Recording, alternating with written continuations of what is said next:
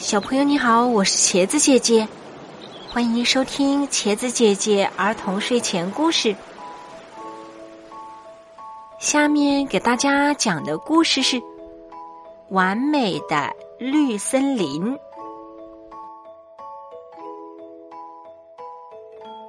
长时间的，小熊和小狐坐在高高的草地上。欣赏着绿森林中的一切，没有人说话，只有风轻拂着它们的皮毛。小狐微闭着眼睛，身体随风轻轻摇摆。它把自己当成了一根绿绿的、带穗子的小草，或者是一朵。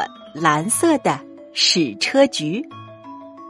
这时，他耳边响起了小熊的喃喃声：“绿森林里的花呀，香的让人眩晕，娇嫩的让人不敢触碰，细碎的小花如夜晚的繁星，它们太会开，开的太美好了。你知道小鸟为什么爱唱歌吗？小狐。”知道是为那些花儿歌唱吧？小狐还是微闭着眼睛。哦，我们总是能想到一起。小狐，还记得莲花溪吗？你闭着眼睛想它的样子。我闭着呢。莲花溪的水为什么格外清呢？因为它里面落过满天的星星。莲花溪的水为什么格外甜呢？因为它经过棉花糖一样的白云，载过香香的花瓣，接受过来自碧蓝天空的小雨点儿，拂掠过最温柔的小风。这些你都是怎么知道的，小狐？这些呀，都是头戴花环的我从西边经过时看到的。你经过溪边的时候是一个人吗？怎么会呢？我身边有个形影不离的好朋友，脖子上戴着榛子项链的小熊。哦，呃，对，那个正是我。你知道吗，小狐？这么好的地方，有一个人，他竟然不知道。是谁？小胡睁开眼睛。呃，走，我带你去。小熊拉着小狐的手，快步走着。他们来到一口古老的、深深的井旁边。那口井里暗暗的，长着一撮一撮的绿苔藓。喂！小熊趴在井边喊了一嗓子：“谁在这里面？”小狐问。这井里住着一只怪蛤蟆，又固执，脾气又坏。它每天就喝着这里的凉水过活。这可不行！喂，怪蛤蟆！小狐也扯开嗓门喊。忽然，一只鼓着眼睛的怪蛤蟆无声的浮出水面，他的脸。冷得像刚被冰冰的水泡过，嘴巴闭成一条线，好像长在一起了，永远也不会打开。他已经多久没说话了呢？你上来吧，坏蛤蟆！外面的世界美得很呢，还很温暖。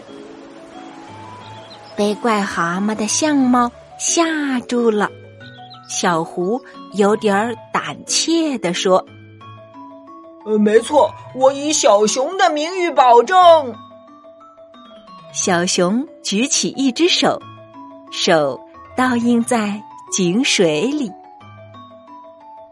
我们来邀请你去看花，你知道什么是花吧？香香的，上面飞舞着蜜蜂和蝴蝶，各种色彩的，它们非常完美。小狐边说边比划，他觉得自己有些描绘不清。没想到怪蛤蟆被打动了，它慢慢的沿着井壁向上爬，井壁十分光滑。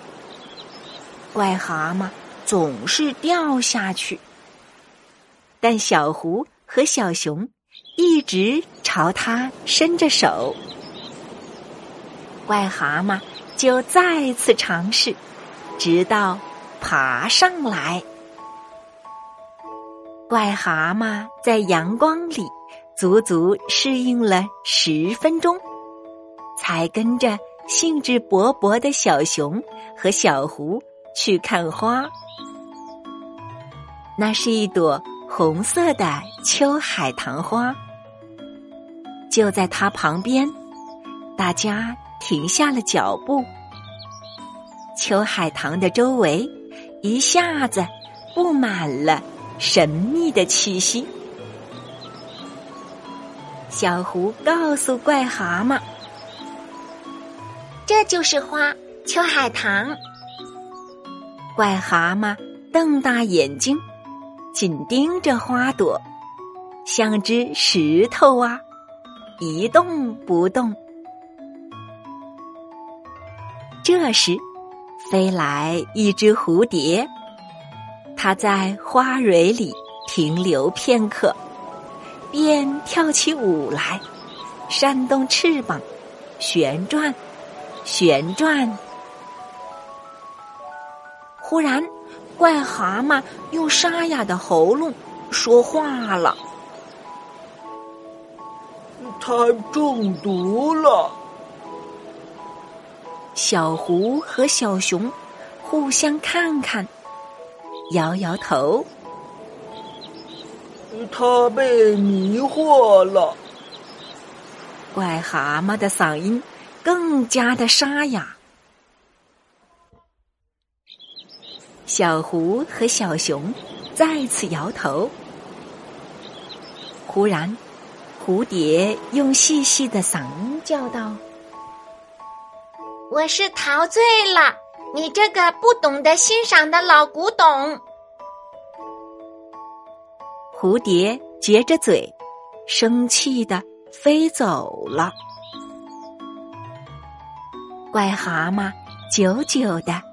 盯着蝴蝶的身影，直到看不见，目光才回到花朵上。他说了两个字：“完美。”然后他站着不动，长时间的盯着花看。小熊拉拉小狐的手，他们悄悄的。离开了。小狐问：“怪蛤蟆还会再回到古井里去吗？”小熊笑笑，肯定的说：“不会了。”嘿嘿。他们俩回到高高的草地上，继续欣赏绿森林的风景。走出了古井的怪蛤蟆，被蝴蝶美丽的舞姿打动了，称赞其完美。